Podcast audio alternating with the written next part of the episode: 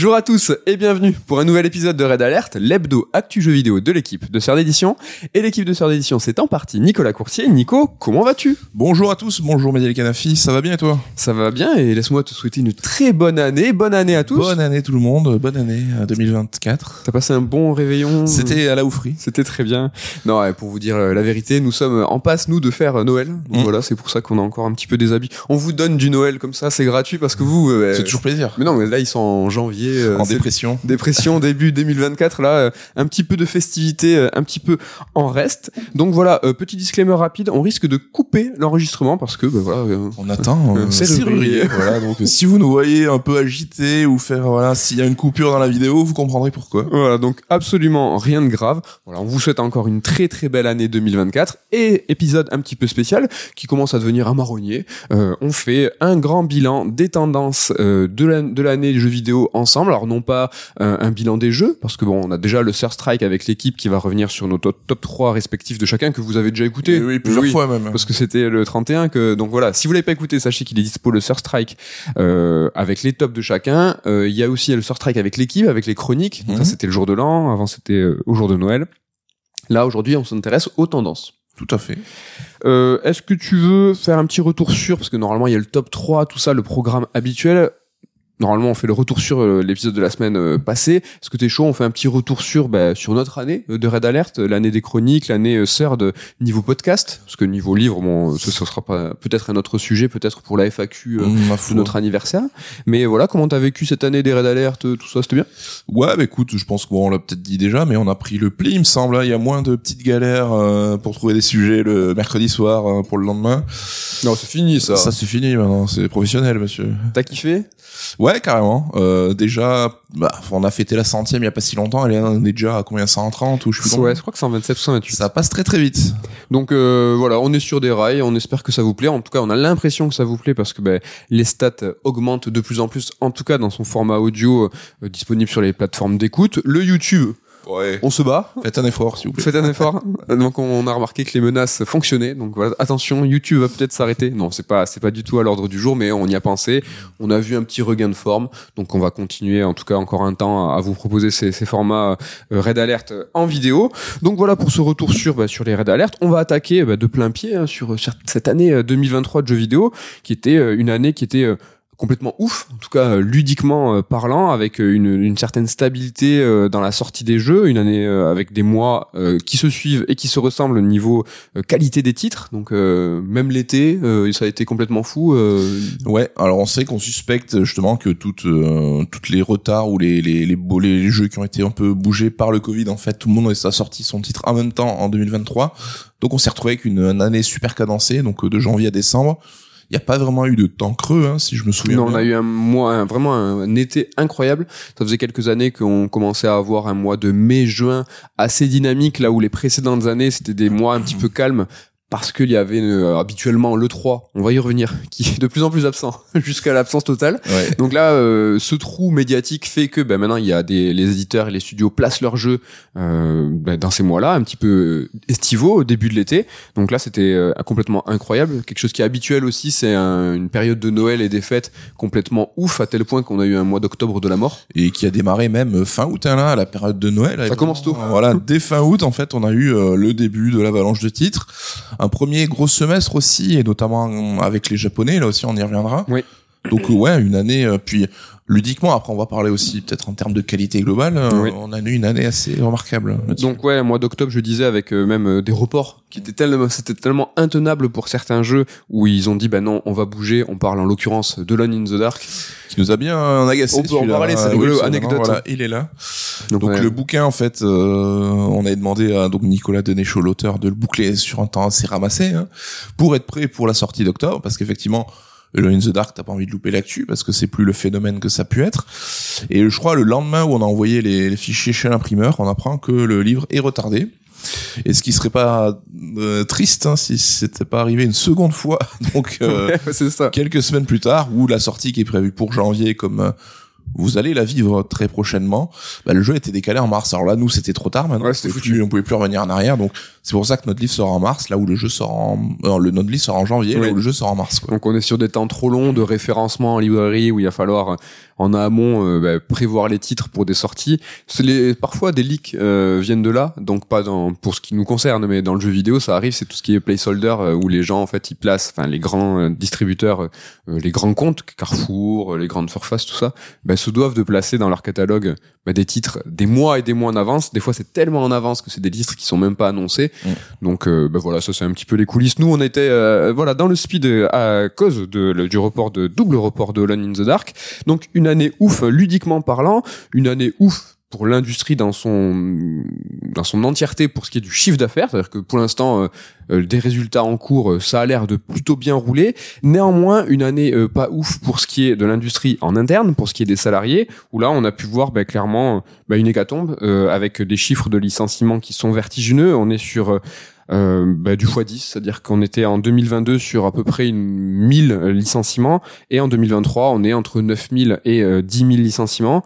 C'est euh, colossal euh, en proportion. Encore pour vous donner quelques précisions sur ces 10 000, il y a 80% de développeurs et 20% de personnes de l'industrie qui ne sont pas directement dans le développement des, des titres. Néanmoins, tout, tout d'abord, ben, un petit mot là-dessus, c'est que on est très attristé du, licenciement des développeurs, mais ces gens du marketing et de la communication sont des êtres humains aussi et des gens. Et euh, on se moque souvent et on va euh, tenser euh, euh, le market quand il est abusif, mais les licenciements ben, sont effectifs aussi pour eux, quoi. Donc euh, est-ce que t'as, est-ce que t'en penses aussi? J'aime pas moi ce deux poids deux mesures, euh, les devs. Oui, les- c'est vrai qu'on entend souvent parler des devs, des devs, mais bon, voilà, c'est des êtres humains hein, avant tout qui perdent leur boulot, c'est ça qui est triste. Mais c'est euh, l'industrie qui en pâtit hein, en son entièreté. oui, mais là encore, c'est euh, c'est le Covid à retardement. hein. Le Covid a été une période faste, paradoxalement, pour le jeu vidéo, donc avec des gens qui grossissent, qui embauchent. Et comme euh, en décalage avec la tech de quelques mois, donc les gros mouvements de la tech, Microsoft, Amazon, tout ça, ben là on a voilà cet impact dans le jeu vidéo. Alors c'est vrai que j'entends plein de gens qui disent euh, faut pas dire que c'est une belle année de jeu vidéo parce qu'il y a des licenciements. Enfin, c'est deux faits qui sont euh, qui sont intestables et qu'il faut les traiter aussi. Mais justement, le fait d'avoir une très bonne année de jeux vidéo avec des bons jeux, bah, ça ne peut qu'encourager, être encourageant parce que ça peut engendrer des ventes. Et si tu as des ventes et tu as des rentrées d'argent, bah, tu peux avoir des embauches aussi. Donc, euh, enfin, faut pas nier, euh, nier la truc non plus, quoi. Il faut traiter les deux sujets. hein. Ouais.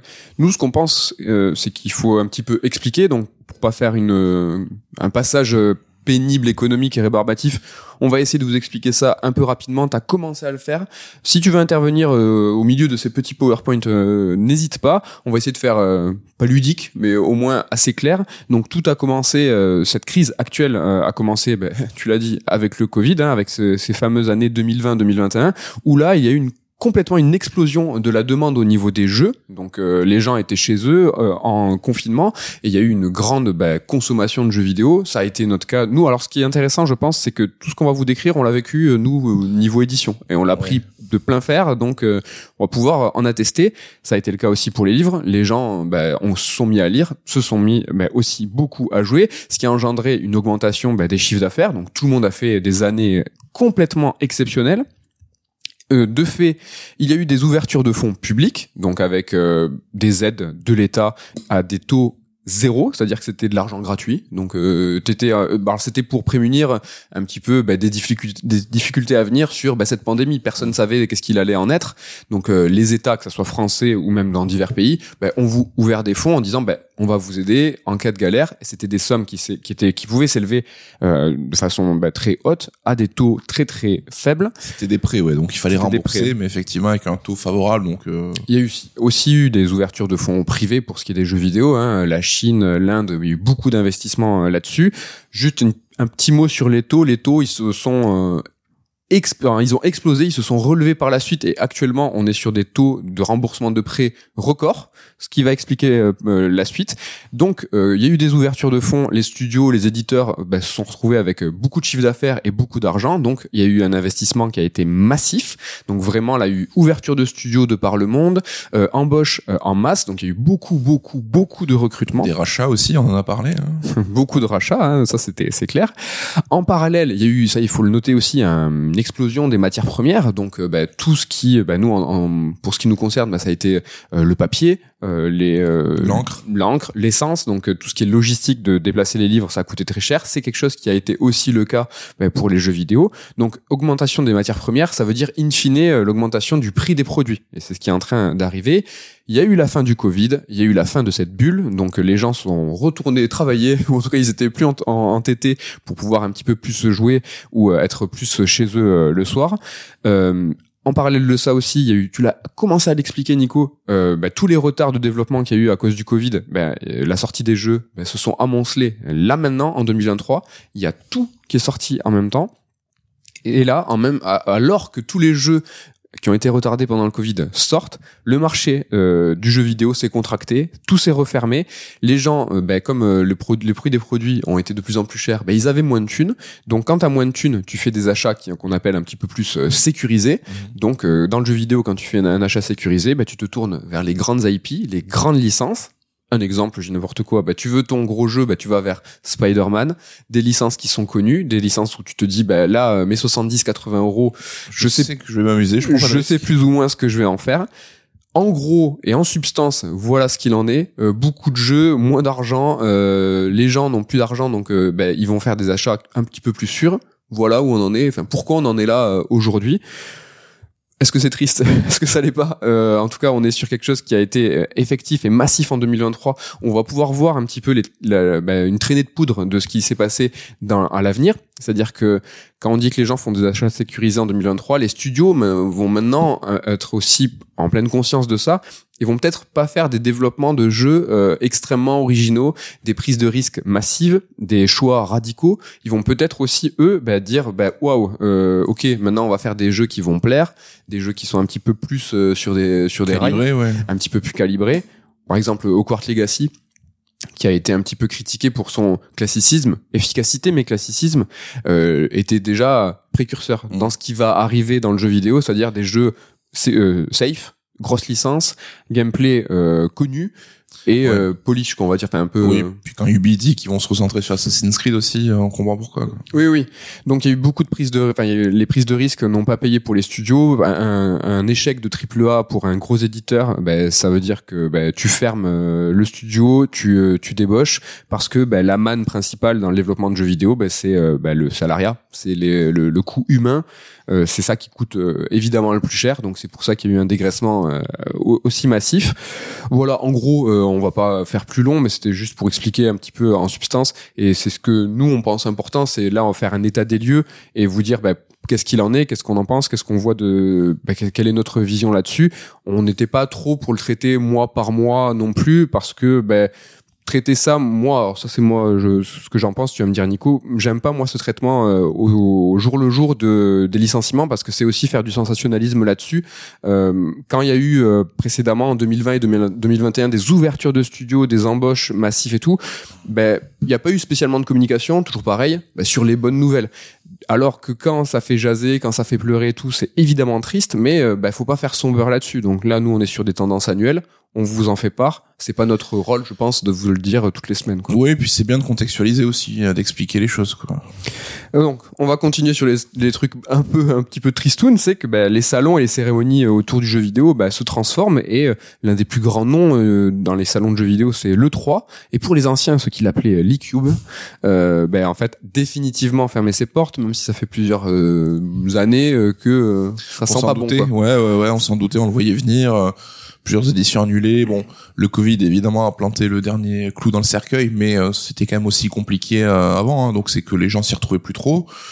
On avait euh, la défection de Sony à partir de 2019 aussi, qui avait montré que bah voilà, l'intérêt des gros éditeurs aujourd'hui n'était peut-être plus euh, de faire leurs annonces en même temps que tout le monde, mais de contrôler leur communication. Hmm. C'est marrant ça, tu vois, Sony, euh, j'ai beaucoup entendu dire qu'ils avaient sonné le glas de l'E3 en 2019 quand ils ont fait euh, justement la dernière conf euh, au réel. Et on en a parlé dans un précédent Red Alert. Moi, c'est dans des, des, des cérémonies que j'ai vachement aimé parce que ils étaient, euh, tu vois, ils avaient mis les moyens, il y avait le concert et tout.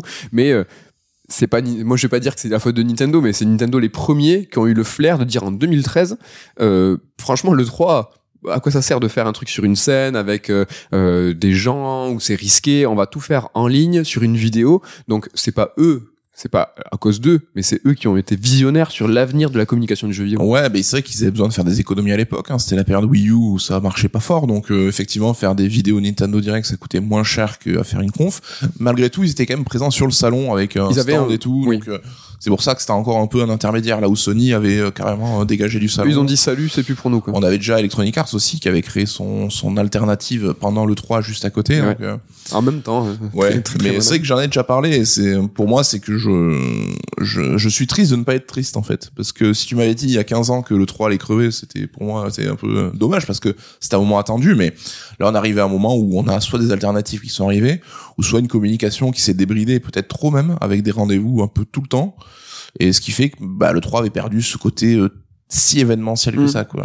Ben, je suis assez d'accord avec ça. Et euh, on a toujours, euh, et ça, je crois qu'on l'a l'année précédente euh, signalé dans le bilan aussi, c'est que on va beaucoup s'émouvoir de la mort des choses euh, et des, événements quand ils arrivent en disant ah c'était vraiment génial, c'était vraiment triste et que quand les, les choses sont actives et encore ben, soutenables, ben, on finalement on dit pas grand chose. Le 3, on a l'impression que c'était le meilleur salon de la terre, que alors qu'on rappelle que c'est organisé par euh, l'ESA qui est le regroupement d'absolument tous les éditeurs de Blizzard à Microsoft, à Nintendo, à Sony, éditeurs habituellement qui sont les grands méchants. Donc euh, là, quand le, le 3 meurt, c'est euh, la plus grande tristesse du monde. Il y a quelques années, euh, c'était quand même, enfin, le- les A, c'était pas les, les, les rois des gentils. Ouais, bah c'est toujours pareil, c'est que il y a, enfin pour beaucoup maintenant, c'est Jeff Keighley qui symbolise un peu ce côté le, le diable du, du, du marketing En tout cas, Jeff Keighley, et oui. qui a pris la place justement de, de l'ESA qui pouvait l'avoir en amont. donc, euh, Bah, ce Jeff Keighley qui est un petit peu omnipotent, hein, omniscient, hein, qui euh, se place maintenant en- dans l'événementiel du jeu vidéo euh,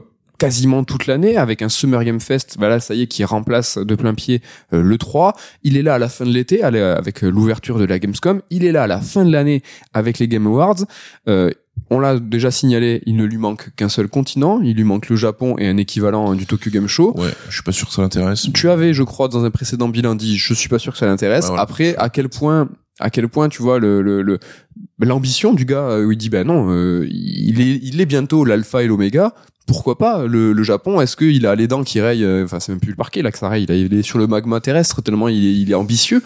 Euh, pourquoi il irait pas le chercher ce, ce dernier continent Ce serait. euh, Bah, je, je pense vraiment que ça l'intéresse pas et que ça lui apportera pas grand chose. Hein. T'as déjà le Tokyo Game Show avec des conférences en amont en, parallèle du salon. Après, c'est vrai que ça, c'est toi qui avais eu ce point aussi qui était intéressant, c'est que avoir un seul mec qui contrôle euh, C'est dangereux. l'ensemble des confs, c'est pas une bonne idée non plus. Donc effectivement, il a su être malin et prendre sa place euh, là où il pouvait. On rappelle que il organisait le- les confs de la Gamescom bien en avant, Oui. euh, qu'avant la fin de l'E3, avant les, les Game Awards et tout. Donc Ça a été son, son premier move. ouais. Ouais, ouais, ouais.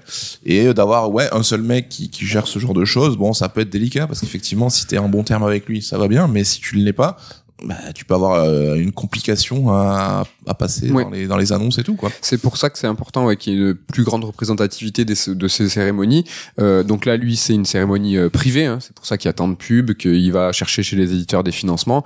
Il y a, il faudrait aussi qu'il y ait d'autres cérémonies peut-être plus institutionnelles. C'est le cas des Pégases, en tout cas en France, qui est euh, qui prend petit à petit, année avec année après année, euh, du galon. Donc ça, c'est cool. Il faut qu'il y ait cette variété. Il faut pas que Jeff Keighley euh, soit euh, le seul maître à bord. Ça, ça serait vraiment pas cool. Euh, bah, pour faire une petite transition aussi euh, sur quelque chose qu'on a évoqué l'année dernière et qui va faire un petit peu un corollaire avec ça, c'est que l'année dernière on était triste de cette presse française non pas morimonde mais euh, bah, quasiment morte. Il y a eu des rebonds, c'est-à-dire que là, euh, faut aussi signaler euh, quand ça va bien. Il y a eu des initiatives euh, comme Origami qui ont été fructueuses. Ils ont fait une belle levée de fonds, ils se sont lancés, ça c'est quelque chose qui est bien. Euh, des initiatives comme Point and Think qui sont extrêmement actifs. Je suis euh, assez admiratif de leur euh, de, de la quantité de travail qu'ils abattent et Avec, surtout de ouais. pardon de l'angle. non, ouais. c'est de l'angle qu'ils vont mettre, c'est-à-dire de donner la parole aux développeurs et aux acteurs du jeu vidéo. Moi, je trouve ça vachement bien et puis c'est un beau, c'est une belle réponse en tout cas de l'année dernière qui était Ouais, ouais, ouais, mais c'est un peu, enfin, le cycle de la vie, quoi. Descendre de l'un naissent euh, les phénix euh, du, du lendemain. C'est beau. Ce qui ne veut rien dire. Mais ouais, non, ça c'est plutôt cool et puis c'est toujours intéressant de, de le signaler. Si t'es ok, on va un petit peu te quitter les tendances pour s'intéresser aux, aux jeux vidéo euh, un petit peu plus précisément, mais sans pour autant faire point par point.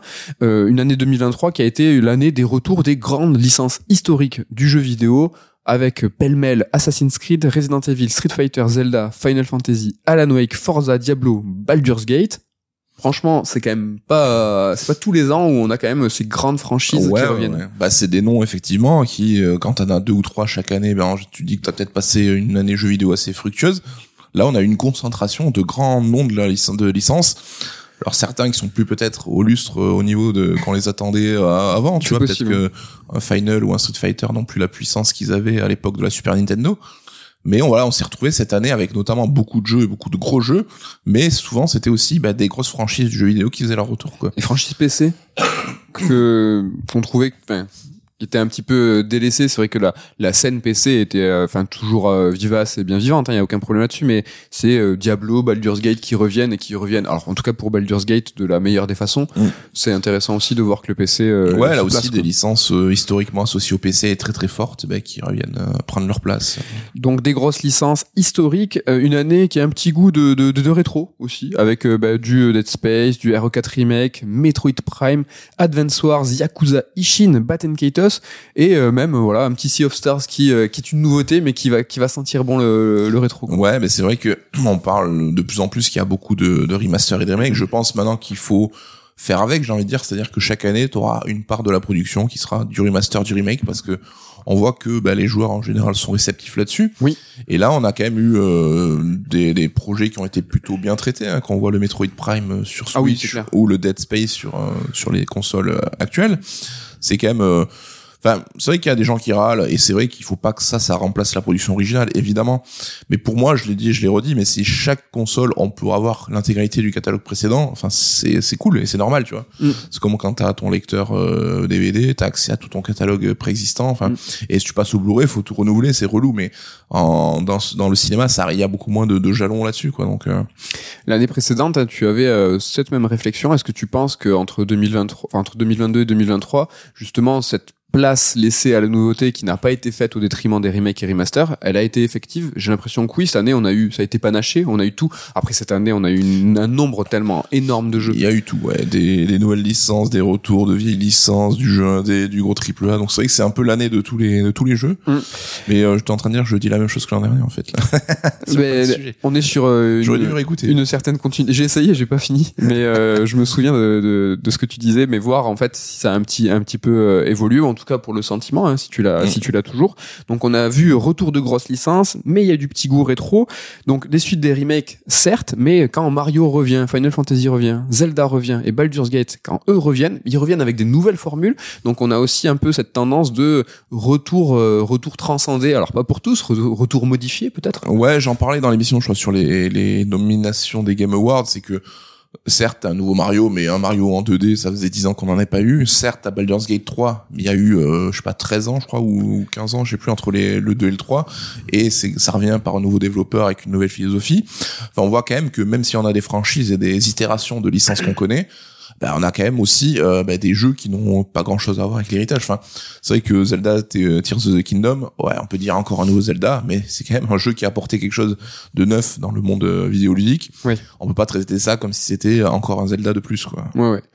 Après, on a eu un Japon. Un Japon qui est revenu en force avec une année bah, assez significative, avec un, un, un premier semestre euh, de ouf. Est-ce que t'es chaud pour avoir une petite liste de voir un petit peu se- ouais, alors elle est un peu longue, peut-être pas en entier, mais c'est vrai qu'il y avait eu pas mal de trucs. Bah, dans les oubliés. En tout cas, regarde, Resident Evil 4, je l'ai déjà nommé, mais il y a eu du Wild Arts, Forspoken, du Wulong, Octopath Traveler 2, euh, Dragon Ishin, ça je l'ai dit, Hi-Fi Rush, ça fait plaisir, Fire Emblem. Voilà, il y a eu quand même pas mal, pas ça, mal c'est de rien que trucs. pour le premier semestre. quoi. Ça c'est que le premier semestre et puis là je pourrais vous dire encore deux trois lignes d'un listing assez assez euh, assez massif mais euh, un Japon qui a su être présent euh, bah, jusqu'à la fin de l'année hein, avec euh, un été, en été un Mario euh, un Armored Core 6 Mario Wonder en suivant du Star Ocean Persona 5 Tactica Yakuza Gaiden et Suka Game qu'il faut il faut quand même nommer en tout cas pour été un phénomène. hein. pour, euh, pour le phénomène donc un Japon présent du début à la fin de l'année Ouais, alors c'est vrai que le running gag du retour du Japon maintenant c'est acté, ça fait des années, hein, donc il n'y a pas de mystère. Mais euh, c'est vrai qu'on avait euh, remarqué qu'il y avait une tendance un peu, euh, le Japon prenait plutôt le premier semestre, les gros triple occidentaux euh, Oui. la fin d'année. Là on voit que le premier semestre japonais a été quand même énorme en termes de qualité et de quantité de jeux. donc toujours pareil l'année du fiscal enfin le fiscal qui finit qui finit fin mars donc un premier trimestre massif ça c'est normal Ouais. Et une fin d'année aussi où ils ont été présents. Donc en fait là aussi il y a eu du jeu japonais toute l'année en fait pour ceux qui aiment ça et euh, et le niveau était quand même euh, plutôt élevé quoi. Et ça, oui, on va pas le déplorer. Et puis, on l'impression, restez avec nous jusqu'à la fin de l'émission, le top 3, l'interlude ne sera pas interlude, mais conclusion, on va se tourner vers 2024. euh, en tout cas pour ma part, hein. il y aura du Japon, donc euh, le Japon va bien. Un jeu, euh, donc le Japon, on va parler maintenant d'un autre pays euh, qui qu'on connaît bien, c'est le nôtre, un jeu France. français qui euh, bah, s'est distingué euh, l'année dernière vraiment en 2022 euh, par bah, un- une qualité au niveau éditorial, au niveau développement avec des éditeurs et des studios, tous deux en fait bah, deux paires euh, en force. Et en fait, on a une continuité là Ouais. encore en 2023. Je pense qu'il est fini le temps où on disait bah le jeu français c'est Ubisoft et basta. C'est-à-dire que maintenant on- chaque année tu sais que tu auras 3, 4, 5, 6 jeux français euh, de qualité. Alors pas forcément du triple A qui tâche, pas forcément des jeux qui vont tout arracher niveau vente, mais une belle quantité et surtout une belle variété aussi avec des projets euh, à chaque fois qui je trouve qui ont qui essaient d'amener quelque chose quoi. Ouais, bah on a eu Jusan, Chant of Sinar, Goldorak, ouais, Goldorak euh, quasi Gotti, hein, ça faut vraiment pas l'oublier. euh, Under the Waves, Chia, Dordogne, voilà des, des des propositions à chaque fois singulières. Moi j'ai vraiment l'impression que bah, l'héritage de le jeu vidéo, c'est le vidéo jeu vidéo japonais et américain. On en sort. En tout Ouais. cas, la France n'est pas simplement qu'une force vive. hein. On- avec euh, le Royaume-Uni, je pense qu'on est top 3. Enfin, y a, y a- j'ai l'impression. Ouais, puis c'est vrai que alors ça vaut ce que ça vaut, mais dans les Game Awards aussi maintenant, tu vois des jeux français nommés chaque année, donc euh, Deux l'année euh, dernière. tu ouais, une industrie vivace et ça fait super plaisir. Et c'est vrai que là où les gros acteurs peut-être ont eu des années compliquées, enfin Quantic, ça fait un bail qu'ils ont pas sorti de jeu. Euh, Ubisoft, on sait qu'ils sont en période plutôt compliquée quand même là-dessus. Bah c'est cool de voir qu'il y a d'autres euh, qui prennent la relève. Quoi. Ouais, il nous manque peut-être euh, un autre représentant que Ubisoft pour du gros triple A. C'est vrai que Quantic maintenant est en partie euh, en Chine. Ouais, c'est vrai qu'on a Arkane, mais Arkane qui appartient à Bethesda, qui appartient à Microsoft. C'est vrai, ouais. C'est oh non, t'as euh, t'as carrément, carrément raison. L'année dernière, dans le bilan, on avait fait un tour de France, euh, justement des studios et des jeux, euh, et on s'était attardé euh, assez longuement bah, euh, sur Paris, Nantes. Il y avait un peu de Bordeaux. Bah, cette année, on est content de de dire bah, qu'il y a un jeu toulousain euh, qui est Chant of Sinar et pas des moindres. Et Ouais, et puis même le second, je crois c'est Astralasen, je crois, qui est fait Alors, par des Toulousains. Alors il y a un des, des membres qui est toulousain, et sinon c'est des euh, Angoulême, Angoulémois. un moisin. Angoumoisin. Désolé, hein, franchement, pour ceux d'Angoulême. Donc, euh, oui, euh, et Astralasan, non, euh, le- je crois le Cara Design a été fait par Boel Olino, Ouais. Boel Olino, Voilà. qui est, euh, voilà. qui a fait notre coup first sprint pour euh, Jojo, notre livre Jojo. Donc, on est, on n'est pas peu fiers. Ouais. En tout cas, Chant of Sinar, euh, top 2. Moi, c'est mon top 2 de l'année. Et Damien aussi. Euh, ouais, donc euh, super jeu, euh, ça fait plaisir. C'est pas que du chauvinisme, hein, c'est un Non, jeu non, vraiment pas. Ça aurait été. euh, extrêmement euh, qualitatif, un autre genre de jeu. Parce que le genre, est-ce que le jeu français est un genre de jeu Je ne sais pas. Euh, mais le Survival Horror, qui, euh, qui quand même s'est bien illustré, qui depuis de nombreuses années bah, devient en tout cas un genre euh, massif, qui a un petit peu toutes ses arborescences. Là, ce qui est intéressant avec le Survival Horror, c'est qu'il a vraiment un regard vers le passé et un regard vers le futur, c'est-à-dire avec des remakes. Donc, on a eu Dead Space, Resident Evil 4, on a eu aussi Alan Wake 2, qui, a, qui s'est grandement fait remarquer, qui lui un petit peu va se projeter vers, vers l'avenir. On a eu Silent Hill Ascension. Alors, est-ce que c'est un regard vers où lui? Il a ça, ça regarde vers la poubelle. je pense. Et on a eu Silent Hill 2 qu'on a escompté nous sur 2023, mais qui a glissé, qui a glissé. ouais. Mais euh, c'est vrai que euh, le survival horror triple A, on va dire, euh, avait un petit peu disparu et c'était vraiment la scène indé qui avait repris à bras le corps le, le côté euh, jeu horrifique. Et là, on le sait que Resident Evil 2 remake, euh, ça est sorti, a très bien fonctionné et a lancé cette nouvelle vague en fait. Et les jeux qui sont sortis cette année, c'est euh, voilà la conséquence de ça, parce qu'évidemment il faut prendre le temps. Et euh, voilà, Alan Wake 2 qui a mis 13 ans à arriver, peut-être qu'il serait pas, il serait pas sorti s'il n'y avait pas eu ce, ce retour à l'engouement euh, du jeu d'horreur triple A quoi. Le jeu d'horreur qui va bien, le jeu euh, solo aussi euh, qui cartonne hein, des années où on a vu ben, on a vu là une année où des éditeurs qui ont poussé euh, vers le multi là qui commencent à revenir euh, sur sur ces décisions. Par exemple le dernier Last of Us euh, c'est le Factions avec le multi qui dans des déclarations officielles après voilà ça on va pas trop savoir qu'est-ce qui est le, le fin mot de l'histoire ont annulé le, le multi de Last of Us pour se concentrer vers le solo. Et là, c'est quelque chose qu'on a vu cette année aussi très présent avec du Hogwarts Legacy, le Zelda, Diablo, Cyberpunk, des expériences solo qui sont qui sont fortes. Quoi. Ouais, alors il y a toujours des grosses sorties solo hein, chaque année, c'est pas le souci, mais là, les jeux que tu cites, c'est des jeux qui ont cartonné niveau vente, qui ont dépassé les 10 millions de ventes euh, tranquilles quoi. Donc c'est vrai que ça fait des années qu'on nous rabâche en mode euh, le jeu multi, c'est l'avenir, les éditeurs, ils ont l'œil tourné vers ça parce que c'est plus euh, rémunérateur. Le jeu service, c'est le nouveau Graal. Et ce- cette année, on se rend compte que le jeu solo, ben, c'est toujours solide. Ça peut engendrer des résultats économiques super forts. Et comme tu l'as dit, c'est que le jeu service, ben, on voit que c'est pas si simple que ça. Il y a beaucoup d'appelés, peu d'élus. Et on voit même que PlayStation, qui en faisait un nouvel axe de développement fort, ben, a foutu un peu dehors le président qui militait pour ça et est en train de revenir un petit peu en arrière là-dessus. Sans les citer, on a vu Avengers à l'époque qui avait galéré. On voit que le Suicide Squad qui sort l'an prochain, ben, il arrive à convaincre personne. Donc le jeu Sega qui a été killé. Ouais, donc on se dit que le jeu service c'est peut-être pas cet Eldorado euh, qu'on nous vendait. Destiny qui commence aussi un petit peu à avoir des difficultés alors que c'était lui un petit peu le, daron du game. Donc je pense qu'il y a eu un petit recalibrage des éditeurs là-dessus. On sait que ça fonctionne à la mode et euh, parfois ils ont, enfin j'ai envie de dire qu'ils réfléchissent pas trop quoi. C'est qu'ils n'ont pas une vision forcément très très pertinente du marché, mais plus regarder le pognon immédiat quoi. Et ben nous je pense que on fait partie des joueurs pour qui c'est une bonne nouvelle quoi. Euh, oui, c'est plutôt une bonne nouvelle. Tout à l'heure, j'ai parlé du marché qui se contracte où en fait euh, les gens n'ont pas d'argent suffisamment suffisamment d'argent pour euh, tout acheter, ils vont se concentrer sur des sur des valeurs sûres. Ce partage de l'argent, il est aussi équivalent pour bah, ce partage du temps. On n'a pas tous un max de temps à consacrer et ces jeux services ou ces jeux en ligne ou ces jeux multi, bah, en fait, tu vas t'intéresser à un voire deux et en fait voilà, il y a beaucoup d'appelés, il y a peu d'élus, et euh, là maintenant on commence à voir les jeux se faire sabrer parce que l'investissement est fort, l'investissement est lourd. Le manque d'expérience aussi, on a pu le voir, euh, et pouvait être compliqué. Ouais, c'est une nouvelle façon de penser ton jeu vidéo. Hein. Ça c'est quand même pas. Euh, mais c'est vrai qu'on voit un Fortnite, mais maintenant qui commence à tranquillement avoir 5-6 ans et qui réussit à se renouveler malgré tout. Donc euh, tant que euh, lui est inamovible, ça laissera quelques miettes pour les autres. Quoi. Avec euh, t'as du Genshin Impact aussi qui cartonne. toujours. C'est que les valeurs sûres, bah, justement, vu qu'elles sont alimentées sur le long terme, bah, cèdent pas leur place facilement. Quoi. Non. autre genre de jeu un petit peu à l'ancienne, hein, qui, qui est revenu, mais qui revient aussi depuis. C'est un peu comme le Survival Horror, c'est la baston. C'est que là, on a eu un Street 6, un Mortal Kombat 1. Ouais. Euh, et on peut englober un Tekken 8 euh, qui arrive euh, tout début d'année prochaine. Donc, enfin, les trois plus grosses licences de jeux de baston alors à l'ancienne hein, parce oui, on, a vu qu'il y a plein de nouvelles licences qui ont émergé qu'on connaît peut-être pas nous forcément.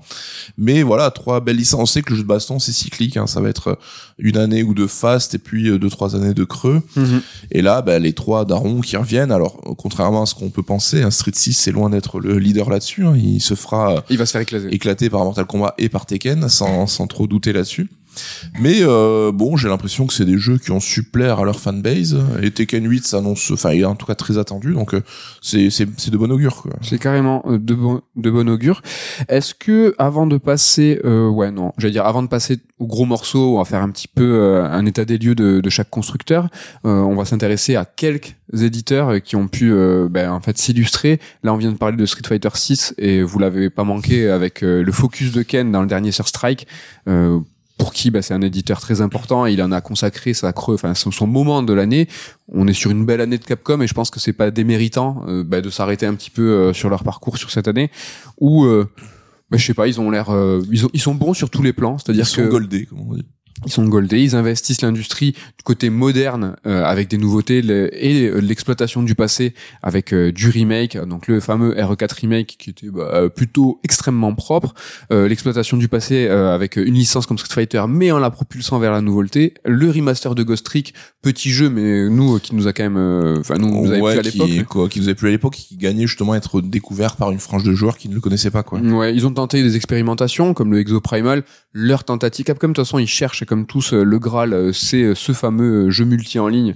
Est-ce qu'ils ont trouvé la formule alchimique? Je ne crois pas, mais ils ont au moins tenté. Mhm. Donc, on est sur un panaché de bah, diverses expériences, sur bah, plutôt efficace à chaque fois sur un éditeur Capcom qui reste indépendant qui est quand même c'est plutôt rare maintenant c'est un des ouais un des derniers gros surtout au Japon mais mais plus qu'une bonne année Capcom c'est une bonne enfin ça fait 5 6 ans quoi que c'est ils sont sur une pente ascendante et que ça ça ne ça, ne, faiblit pas en fait. Mm. on voit qu'ils ont fait des bons choix technologiques aussi avec leur moteur maison qui est super polyvalent et qui leur a permis d'avoir un niveau de, de jeu assez élevé et, un moteur qu'ils maîtrisent maintenant et qu'ils ont même ils sont même en train d'upgrader donc ouais, alors c'est vrai qu'ils avaient été précurseurs déjà sur la génération 360 PS3, oui. là où le Japon bah, commençait à tirer la langue. Eux, ils avaient su prendre ce virage next-gen. Ils ont eu un petit trou d'air de Resident Evil 5, on va dire, jusqu'à Resident Evil 7. Symboliquement, c'est assez marrant parce que on voit que ça a été une période un peu compliquée pour eux, mais ils ont su se relancer comme il faut. Et surtout, c'est que ils ont su passer un cap aussi en termes de vente. C'est-à-dire que ils avaient des jeux, des Resident qui faisaient 5, 6, 7 millions. Aujourd'hui, un Resident, c'est 10 millions, presque minimum, j'ai envie de dire ils alternent, tu l'as dit, euh, le, le rétro euh, remis à goût du jour de manière assez euh, remarquable avec la nouveauté. Enfin, honnêtement, ils sont, ils sont goldés, quoi. Puis ils ont des grosses licences. Ils ont annoncé en cette année-là Monster Hunter euh, Wilds, donc Ouais. qui va être euh, le, potentiellement, enfin le potentiel nouveau leader de vente qui est actuellement Monster Hunter World. Donc euh, ils ont, là ils sont, ils sont goldés, mais ils ont une cartouche encore pour 2024-25 peut-être sur euh, Wilds. Ouais, puis Dragon's Dogma qui revient l'an prochain aussi, qui a Ouais, qui est énorme. précédé d'un espèce de buzz un peu inattendu parce qu'il y a eu un une espèce de retour d'une frange de joueurs à ce jeu qui était un peu passé inaperçu quelque part. Et euh, ouais, alors c'est vrai qu'ils ont des licences dormantes qui nous plaisent bien, nous, du, du Dino Crisis, Ah du ouais. On espère qu'ils vont aller retour- creuser un petit peu dans ce domaine-là, quoi. Faut pas trop rêver. Ouais, mais j'espère, mais euh, je, je, je rêve un petit peu. Ouais. Après, on connaît la tendance de Capcom à se reposer sur ses lauriers aussi, donc euh, on espère qu'ils feront gaffe, quoi. Mais ils sont instigateurs aussi de formules, c'est-à-dire que le côté euh, remake de vieille gloire du Survival Horror avec leur façon de faire, bah, ils ont fait des petits, mais euh, leur façon aussi de traiter euh, le- la nouveauté et les remakes avec Resident Evil, avec ce- cet épisode alterné euh, remake, nouveauté, remake, nouveauté, ils sont bah, ils ont des modèles en fait qui fonctionnent et qui, qui sont inspirants euh, pour les autres éditeurs. Ouais, puis on se rend compte que il y avait une désertion à un moment de leur créateur star et peut-être qu'il y a peut-être un enfin quand tu écoutes un Mikami ou un Kamiya après t'as l'impression qu'ils seraient pas contre revenir euh, à la maison mère finalement Ouais. c'est assez rigolo quoi. Parce que l'herbe est plus verte ailleurs, hein, on sait pas des fois. Euh, autre éditeur euh, japonais sur lequel on va s'arrêter et qui nous tient particulièrement à cœur, c'est Square Enix qui en 2022 avait une politique qui nous avait assez étonné avec une politique de volume, donc avec euh, beaucoup, beaucoup de jeux, euh, pas forcément avec un scope énorme, c'est-à-dire qu'avec des valeurs de production euh, importantes, on va dire des, des double A, qu'ils avaient sortis par pelleté, par grappe. Ouais, on se rappelle de leur dernier trimestre 2022. hein. C'était une, c'est la grêle tombée de sale. jeux, ouais. Et en 2023, bah, changement un petit peu de braquet avec plus de gros jeux cette fois massifs avec euh, quelques remakes quelques remasters. Bon on va parler euh, bah, donc il y a eu le, fameux Final Fantasy XVI donc euh, suite légendaire euh, de la grande saga. On a eu un début d'année avec Forspoken avec un jeu massif au niveau de l'investissement on est sur quand même du plus de 200 millions avec un échec cuisant que avec tout le monde a oublié euh, deux semaines après sa sortie. et qui illustre un peu ce qu'on a dit tout à l'heure, hein, c'est-à-dire que là, ça a été euh, vraiment dramatique pour Square Enix avec euh, dissolution du studio Luminous en interne, répartition des forces, où ils ont pas spécialement licencié, mais là, ils ont fait bon, mais là, on arrête maintenant les conneries. C'était oui, c'était le champ du signe. hein. Si le jeu marchait, ben la- l'entité gardait sa place, on va dire. Mais si ça fonctionnait pas, ben ils étaient réintroduits dans Mm. l'équipe. Et, et en parallèle de ces gros jeux triple A massifs, euh, une politique de remake et remaster un peu plus léger, mais extrêmement bien fait, avec euh, bah, par exemple le Star Ocean 2. euh, Donc euh, Ouais, puis du rétro, enfin Octopass Traveler 2, c'est une nouveauté, mais qui Oui. a ce goût un petit peu rétro. Donc, Oui. euh, année contrastée au mieux, pourrait-on dire, parce que bon, FF16 semble avoir juste atteint les objectifs, mais sans avoir surperformé. Forspoken, on l'a dit, c'est un petit peu un échec. ouais. Donc, c'est pas la meilleure année. Bon, après, il y a eu un changement de président aussi, donc euh, je pense que ils sont en train un petit peu de, de réévaluer euh, leur direction future quelque part. Mais en tout cas, il semble que le côté remise au goût du jour de vieilles licences, bah c'est plutôt euh, quelque chose qui fonctionne pour eux. Il y a eu Chrono Cross cette année aussi, je crois, c'était, non, il me semble. Hum, je crois que c'est l'année dernière. C'est l'an dernier? Ouais. Euh, mais je trouve que c'est intéressant le parallèle entre Capcom et Square Enix parce que finalement il y a, y a une sorte euh, ben, de de- d'inspiration c'est que vraiment euh, Square Enix qui va revenir avec ses petits remasters entre guillemets c'est pas méchant mais les, le- les petits remakes remasters de patrimoine Mm. de- des, des jeux légendaires que tout le monde n'a pas eu le temps de faire ou qui n'a pas connu avec en parallèle des gros jeux massifs là qui en est sur 100 200 millions d'investissements euh, moi je trouve ça plus intéressant. Ils- je pense qu'ils vont se prêter à ça sur euh, l'année suivante avec bah, Final Fantasy VII Rebirth et euh, je pense une tripotée de remake remaster qui ne sont pas encore annoncés On a eu Mm. le Seiken 4, enfin le Seiken 5, je sais pas si c'est euh, ouais qui, Qui a été euh, qui oui. a été montré. moi c'est plutôt une politique que j'aime bien moi c'est le Square Enix que que j'apprécie après euh, voilà Il- là on sait que c'est FF7 maintenant qui va qui va tenir la baraque là où euh, ben, chez Capcom ils ont cette politique avec Resident Evil mais derrière ils ont un backup Monster Hunter il leur manque peut-être euh, Enfin, Square Enix, de, de, historiquement, hein, c'est toujours Dragon Quest, euh, Kingdom Hearts, Final Fantasy, les trois piliers qui font que, la que, le, que le château tient encore euh, sur ses pieds. Là, euh, Dragon Quest, bah, pff, le, le 11... C'est pas euh, pour demain, ouais, on n'a rien vu, hein, alors qu'il a été annoncé il y a déjà quelques années. Le 12, pardon. Ce qui manque à Square Enix, à mon avis, c'est cette capacité comme à Capcom de sortir, je sais pas, au moins deux triple A par an. Oui. C'est-à-dire que là, on en a eu deux euh, cette année Square Enix, mais je pense, je suis pas sûr que l'an prochain on en ait deux. Et cette, euh, ça, il manque cette régularité en fait. Et comme tu dis, Ouais. ils sont peut-être prisonniers de. Bah, c'est le genre euh, RPG qui veut ça aussi, c'est-à-dire que c'est plus facile, hein, j'imagine, de faire un Resident Evil 2 remake, un FF7 remake. Donc C'est plus long, en euh, tout c'est cas. plus long, ouais, voilà. Et euh, ouais, c'est compliqué. Alors il y a des rumeurs, enfin plus que des rumeurs, hein, c'est qu'on sait qu'il y a un FF9 remake dans les tuyaux aussi, qui aura a priori pas la même ampleur que le FF7 remake, mais voilà, ils ont pris conscience de la valeur de leur back catalogue, comme on dit, et de l'affect qu'ont les joueurs pour ces, ces jeux-là et toute une période de, de sortie de l'époque aussi. Mm. Donc on va voir comment ils vont gérer ça, quoi. Et en réponse à l'introduction qu'on a fait tout à l'heure sur l'état des lieux de l'industrie, quand on vous disait que les studios et, et éditeurs vont prendre de moins en moins de risques, une tentative comme Forspoken, je pense que c'est pas demain la veille qu'on va voir ça. Ah. Euh, des titres comme Kingdom Hearts 4 qu'on sait en développement, on a même vu un trailer, peut-être vont prendre un peu plus d'ampleur, ils vont mettre voilà, du vent dans la voile justement pour ces titres-là. Enfin, les prises de risque, euh, peut-être qu'on est, on, on s'en est pas rendu compte, mais 2023, 2022 et 2023 euh, ont été exceptionnels par la richesse euh, La variété. et la variété. On sait peut-être, ça va peut-être être la disette, sans Ouais. parler des indés. Hein. Ce qui est un truc à noter économiquement au Japon, c'est qu'il y a une vague aussi là d'augmentation de salaire en fait et euh, où on voit que l'industrie va bien et que ça se répercute euh, pour auprès des salariés, ça ruisselle un petit peu un petit peu plus que qu'ailleurs, on va dire. C'est pas mal. Et euh, c'est une tendance qui a à relever parce que c'est pas partout euh, le cas, parce que aussi tu as une concurrence voilà de ces studios chinois de, de NetEase et Tencent qui essaient de recruter bah, justement ces japonais, ces développeurs japonais qui ont le savoir-faire Oui. pour euh, pour euh, apprendre et former chez eux. Et donc les, les, les éditeurs japonais sont obligés de, de mettre mieux les salariés pour les garder en fait auprès d'eux tout simplement. Oui, pas oui. que les mecs aillent voir ailleurs. Et du coup ça crée une espèce de cercle vertueux économique et qu'il faut signaler aussi quoi. Ça, c'est peut-être pas une tendance de 2023, mais tout ce qui est jeux chinois, coréens, où on a vu des magnifiques trailers et des promesses, vont sûrement arriver l'année prochaine. Là où on va voir le Black Myth Wukong qui va. Ouais. Là, C'était cette année, il y a eu peut-être, Lies of euh, P. C'était l'année zéro, on va dire peut-être. Il y a eu Lies of P, c'est quand même euh, ouais, qui a pas court. déçu. Alors moi, Ouais. j'ai pas joué, mais euh, finalement, les gens, ils ont. J'ai l'impression que c'est plus qu'un. C'est plus. on a toute cette vague ouais de triple A, chinois et coréen, très très Souls-like dans l'esprit, hein, qui qui commence à arriver. Tu le dis, tu l'as dit. Quoi. Donc ouais, ce sera rendez-vous euh, bah, bilan Dans bilan prochain. euh, bilan prochain. Avant de s'intéresser, aller aux grandes tendances des constructeurs, est-ce que tu es chaud pour faire un petit point sur euh, bah, les jeux déjà oubliés? Alors on l'a évoqué avec euh, Forspoken et on vous, on vous a même dit pourquoi il avait été oublié. Euh, moi je me suis quand même noté euh, le Star Wars Jedi Survivor. J'ai l'impression qu'on a zappé complet, qui était pas spécialement représenté euh, sur les Game Awards. Moi, c'est un jeu euh, en rétrospective bah, que j'ai trouvé au final mais super qualitatif et que mais j'en ai déjà presque une nostalgie et j'attends qu'une chose, c'est ce, ce, ce troisième euh, chapitre de cette trilogie, enfin qui s'annonce être, j'imagine, une trilogie et qui peut être, je pense, un très grand jeu. Moi, j'en garde un très bon souvenir et effectivement, ils ont su euh, passer le petit cap qui en faisait plus qu'un épisode 1.5 avec euh, vraiment une orientation un peu plus euh, ouverte, on va dire, même si on n'est pas sur un monde ouvert gigantesque. Ben ouais, moi, je- j'en garde un très bon souvenir. Après, c'est vrai qu'il est sorti dans une période, enfin une année où euh, bah, il aurait peut-être été nommé au GOTY l'an dernier, Ouais. tu vois, s'il était sorti euh, une autre année, quoi. Ah oui, c'était vraiment pas le, le bon moment. Un autre euh, jeu un petit peu alors oublié, mais qui est une très belle base hein, pour une suite à venir, c'est le Hogwarts Legacy. C'est que euh, qui a été assez absent euh, des, des cérémonies, mais euh, en tout cas qui a été présent dans les charts. Ouais, ouais, ça reste, jeu. à l'heure actuelle, on enregistre le jeu le plus vendu de l'année aux États-Unis pour le moment, euh, devant Call of Duty. Hein, Oui. Donc, euh, c'est, ça serait, c'est très rare que ce soit pas le Call of Duty qui, qui règne au sommet.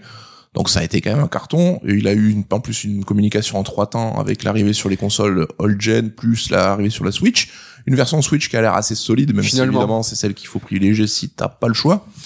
Mais euh, enfin, moi, j'en garde un très très bon souvenir de ce jeu. Et t'as pas hâte d'une suite? Moi, c'est ce que j'attends quand je vois la, la structure et tout. Je me dis, est-ce que c'est pas euh, ben, quelque chose qui est une belle fondation pour quelque chose qui peut être cool c'est plus qu'une belle base, mais effectivement, euh, ils peuvent en- encore euh, améliorer la formule et euh, et tenter un peu plus d'innovation, effectivement. Mais c'est certain qu'on y aura droit dans dans quatre ans. quoi. Ouais.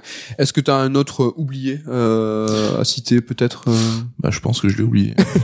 non, ouais, je sais pas, mais c'est vrai que c'est presque dur là. C'est impossible. C'est que il y a tellement eu de jeux et tellement de C'était la fausses licences, ouais, que C'était la folie. Peut-être euh, Kirby Dreamland. euh, tu veux pas, tu veux pas en parler. Return ton Dreamland Deluxe. Non, allez. Intéressons-nous maintenant aux trois gros constructeurs. euh, le massif. euh, on va commencer par euh, Nintendo, qui, bah, euh, bon an, lui continue son bonhomme de chemin tranquillement. Euh, comme Capcom est sur tous les fronts et comme d'hab, ça marche. C'est-à-dire que là, il sort ses jeux, ils ont, enfin Nintendo sort ses jeux vidéo, euh, continue euh, à faire euh, bah, fructifier euh, bah, son nombre de parcs d'attractions, euh, sort des films qui sont euh, top 3 euh, worldwide all time, enfin c'est n'importe quoi. vrai, ouais. Et euh, parmi ces jeux, hein, c'est pas n'importe quoi non plus. hein. Cette année, c'est quand même un nouveau Zelda et un nouveau Mario. Donc, est-ce que on est sur une année euh, solide? Ouah, solide, oui, le minimum, mais comment tu dis, c'est un peu l'habituel chez Nintendo. Euh, sorti des têtes de gondole Mario et Zelda, il y a eu aussi un très bon Pikmin, un Fire Emblem derrière. Il y a quand même eu euh, une production, un niveau de production assez élevé. Bah, ils nagent dans la thune, leur console continue à se vendre alors que c'est sa sixième ou septième année, je sais plus. Alors après, là, on l'a entendu 50 fois, mais il semblerait que ce soit euh, l'an prochain qu'on ait droit à l'arrivée de la, de la succession. On va voir si la prophétie se réalise. Mais, euh, enfin, ça, il reste dans une dynamique incroyable. Ouais, peut-être une transition de rigolote, c'est que toujours pas de Switch. On avait une tendance, c'est qu'on est sur une année avec un, vide matériel, en tout cas euh, sur ces trois constructeurs. Avec Ah oui et non, parce que Bah, Sony, il y a quand même eu du, du hardware. Eh ouais, mais justement, et, euh, donc on attend cette fameuse Switch, on fera la transition avec Sony, avec Sony qui sort un PSVR 2, un PS Portal et pas une PS Slim, mais il y a un nouveau modèle de PlayStation 5 euh, qui n'est pas désigné Slim, mais qui sera le, le nouveau standard. Euh, oui, vide matériel, oui et non, parce qu'ils sortent quelque chose, mais est-ce que derrière ça, ça, ça transforme, comme on dit dans le Sud-Ouest? Ouais, alors c'est vrai que Sony, on a l'impression qu'ils ont passion en hardware, donc pour le développement et le la sortie, mais qu'une fois que c'est sorti, après, bon, on, on l'oublie, on passe à autre chose. Est-ce qu'on n'est pas euh, sur euh, l'héritage d'une politique euh, passée qui doit sortir parce que l'investissement était si fort, était si lourd que- de toute façon tu vas pas rester avec ton PS Portal, ton PSVR 2 euh, comme ça sur les sur les bras. La politique voilà des, des- du, du board précédent ben, était focalisée sur ça, là où justement la- la- le- l'après euh, Jim Ryan Mm. euh, ben, va peut-être euh, voguer vers d'autres ben, vers d'autres cieux. Non, parce que tu vogues pas vers d'autres cieux, tu vogues vers d'autres ouais, directions. ouais. Mais Bah, tu vois ce que je veux dire, c'est que Ouais, ouais, on sent qu'il y a des tergiversations en interne depuis la fin de l'époque PS4 avec, euh, là, on va arriver au quatrième président en peut-être cinq ans. Enfin, je sais plus, j'ai pas le, le chiffre exact en Ouais. tête. C'est pas anodin. On voit qu'il y a des difficultés. Enfin, en fait, c'est que chaque président incarne un leadership et une direction différente et, bah, tu fluctues un peu d'un point à l'autre. Hein. On voit que Jim Ryan, apparemment, son objectif de, d'ouvrir vers le mobile, le PC et euh, les jeux services, bah, ça semble pas avoir euh, plu. Non. Et c'est pour ça qu'il il semblerait qu'il ait peut-être été un peu poussé vers la sortie. On en saura plus peut-être un jour ou l'autre. Mais on voit que oui, euh, alors c'est marrant parce qu'ils étaient au top, au sommet avec la PS4, euh, tout fonctionnait parfaitement. Et derrière, voilà, t'as ces petits, euh, ces petits accrochages en interne. Et effectivement, quand tu sors un PSVR en début d'année qui a un matos super, mais que t'alimentes zéro jeu derrière, Mm. bah tu te dis que c'était peut-être effectivement un projet de R&D qu'il fallait sortir et qu'après, bah, démerdez-vous quoi. Ouais, avec une vente limitée au store Sony, euh, qui Ouais. peut se comprendre pour faire des, des, des, des économies d'échelle, mais enfin ou en tout cas pour gagner plus d'argent en squeezant la distribution, ça on le sait, mais c'est peut-être aussi une façon de, faire une sortie euh, pas en catimini, mais en disant bon on fait le minimum syndical. Ouais, même le PS Portal apparemment euh, est sorti dans des quantités euh, loin d'être astronomiques. Donc T'es euh, dispo partout, mais pas pas longtemps en tout cas. Ouais, c'est ça. Donc, euh, oui, c'est un petit peu, un petit peu étrange. hein. En tout cas, voilà, basculons sur euh, Sony et ce move avec cette PlayStation 5 pas slim, mais euh, c'est le nouveau euh, standard. Parce que voilà, on est sur la première année pleine de vente de la PlayStation 5. euh, parce que rappelez-vous, peut-être que vous en souvenez plus, mais euh, elle a été deux ans en rupture de stock, Ouais, introuvable et tout. Et la PlayStation 5 qui est sur des courbes bah, historiques. Là, on est en train, enfin, elle est, euh, tout se passe très bien en tout cas. Ouais, là, elle suit pour l'instant à la lettre le parcours de la PS4. Je crois que euh, elle a atteint les 50 millions une semaine avant ou après, je sais plus euh, ce qu'avait fait la PS4 en son temps. Donc 50 millions. En sachant tout ça, c'est ça qui est incroyable en fait. Ouais, en sachant qu'il y a eu deux trois années de, de pénurie quoi. Donc elle semble bah elle va aller taper les 100 120 millions minimum hein, comme la PS4, il y a pas de doute là-dessus. Donc euh, malgré euh, les tergiversations, malgré une année aussi euh, chiche en first party chez Sony, bah la console continue de cartonner quoi. Alors chiche, euh, tu, tu, tu dis bien, hein, on est quand même sur un jeu AAA first party avec euh, Spider-Man 2, donc pas des moindres, gros succès, euh, mais on est aussi sur ben, le résultat d'un rachat, euh, ben, le rachat de Microsoft euh, Activision Blizzard King, qu'ils ont aussi euh, subi eux. Alors, ils ont pas subi parce qu'ils sont allés au charbon, ils sont allés au combat et euh, ça les a impactés. Et donc on est peut-être euh, là euh, sur euh, ben, le- la, la, la suite de, de tout ce qui s'est passé. Ça les a beaucoup, euh, ben, ça a bouleversé les politiques, ça a bouleversé euh, le ben, tout, tout ce qui s'est passé mois par mois chez Sony. On va le voir avec Microsoft. Ça a eu un impact aussi ben, chez, chez Sony qui a pu sortir qu'un seul gros jeu. C'est vrai que on a eu, euh, on a parlé de cette période de latence un petit peu où Sony semblait peut-être retenir des cartouches pour pour voilà pas se montrer sous son meilleur jour alors que se décider devant un tribunal euh, si euh, Microsoft allait pouvoir acheter Activision ou pas. Après, moi je pense aussi que la politique de Jim Ryan est de pousser vers le jeu service. Bah, Oui. Ça a conduit les studios à aller sur d'autres euh, secteurs que ce qu'ils maîtrisent habituellement, ce qui a pu ralentir euh, le Oui. développement de autres jeux. hein. On voit que Naughty Dog, ils ont passé des années, des années sur leur projet multijoueur, et ça se fait forcément au détriment de d'autres choses, quoi. Donc, Ouais. euh, Bon, on a vu euh, peut-être l'impact euh, indirect de ce rachat de Microsoft. Donc, euh, ça y est, la fin de l'épilogue de, de Enfin. ce grand feuilleton. Franchement, enfin. Ouais, c'est vrai que ça a duré longtemps et bon, c'était couru d'avance hein, parce que c'était quand même un, deal assez ouf et en tout cas dans le jeu vidéo à ce jour le deal le plus le plus gros qui qui ait jamais eu.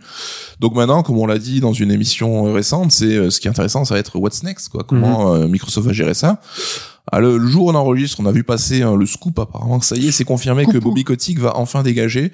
Donc euh, d'ici la fin de l'année, euh, donc euh, il est déjà parti. euh, si vous nous écoutez en janvier, si tout va bien. Donc ça y est, on laisse derrière euh, derrière eux cette gestion catastrophique d'Activision et avec ce fameux Matt Booty qui va en prendre la direction globale, on va dire, de Bethesda, Microsoft, Acti. Ça va, j'ai envie de dire, le plus dur commence maintenant hein, parce que euh, il faut il faut pouvoir gérer derrière. hein. Il va falloir un petit peu sortir des jeux. hein. On a pu un peu euh, bah, leur reprocher un manque de titres à Microsoft l'année passée. On est sur 2023 avec une politique toujours articulée autour du Game Pass. Ça, toujours. Des jeux, ça y est, là on peut pas leur reprocher, mais euh, des jeux peut-être un peu déceptifs, euh, des pétards mouillés, avec peut-être Redfall, For- Forza Motorsport qui a pu euh, plaire à certains, moi qui a été une certaine déception, et Starfield qui a pu te plaire, mais pas pour tout le monde. Ouais, alors bon, j'ai mis pétard mouillé avec des guillemets parce que je trouve ça dur quand même pour Starfield, mais euh, deux mois après sa sortie, je pense qu'il y a quand même un constat à faire, c'est que bah, les gens sont passés à autre chose, qu'il a pas, il a pas su plaire autant que les précédents jeux de Bethesda qui étaient euh, pourtant euh, pas forcément, euh, qui avaient quand même des défauts, hein, Ouais. mais euh, même les modeurs, la communauté des modeurs apparemment s'intéresse pas aux jeux autant que c'était le cas par le passé. Donc ouais, peut-être que voilà cette formule, ça fait des années qu'on disait bon, euh, c'est encore euh, le vieux jeu Bethesda, mais ça fonctionnait. Peut-être que là, ça y est, ils ont atteint le point où euh, les gens en ont marre en fait. Même si moi, encore une fois, j'ai trouvé beaucoup de qualité au jeu et j'en garde un très bon souvenir. Ouais. quoi. Bah, c'est aussi en 2023 qu'est sorti la 2.0 de Cyberpunk et quand tu joues en parallèle aux deux jeux, on est peut-être là sur un certain, une certaine forme d'anachronisme. On voit Je que pense qu'il s'est fait euh, encadrer par Baldur's Gate 3 et Cyberpunk euh, d'un côté et de l'autre et que ça a dû carrément jouer contre lui quoi en termes de autant de RPG que de, de côté euh, valeur de prod euh, triple A c'était euh, de- le pire move quoi Euh, tu euh, m'étonnes. Euh, Donc on a passé euh, bah, rapidement hein, sur Microsoft, Sony euh, et Nintendo. Une année qui a été aussi marquée euh, bah, et très récemment par des, des leaks, des leaks et des piratages. Donc euh, c'est quelque chose qui va peut-être revenir année après année dans une politique toujours d'après Covid où le développement des jeux se fait de plus en plus en ligne, où euh, sécuriser les données est de plus en plus compliqué. C'est quelque chose qui va être peut-être plus fréquent. Ouais, ça devient hélas une norme en fait. J'ai l'impression, hein, ça arrive pour tous les gros jeux. Enfin, si c'est arrivé à Rockstar pour GTA 6, dites-vous que personne n'est à l'abri parce que je pense que eux, dans le genre culte du secret, C'est marrant parce que eux, le leak est venu peut-être de YouTube, c'est-à-dire qu'ils ont importé la vidéo et c'est de, c'est de là, je crois, qu'ils sont allés chercher le. possible, ouais. Mais euh, quoi Après, qu'il en soit, le- c'est que maintenant t'as le côté, voilà, les mecs qui viennent demander de la rançon, Voilà, voilà, ouais. pirater pour demander une rançon, ça arrivait avec Insomnia quand même, Ce un qui arrivait. Donc euh, voilà, personne n'est à l'abri et euh, bah, les pirates, ils ont toujours, j'ai l'impression, un temps d'avance hein, sur les sécurités déployées par les devs. Bah c'est triste hein, parce que ça gâche euh, des projets, ça gâche des annonces. Il y a même eu pour Insomniac des leaks, des données perso des employés. Mhm. Donc là on atteint un stade quand même un petit peu dégueulasse quoi. Donc euh, ouais, ça rend service à personne. Et en puis fait. oui, c'est une attaque Insomniac, mais c'est une attaque euh, Sony, c'est-à-dire que enfin le studio fait partie de du groupe Sony et euh, parmi les leaks, il y a aussi eu des projections de stratégie globale du constructeur Sony, mais aussi de la roadmap du studio.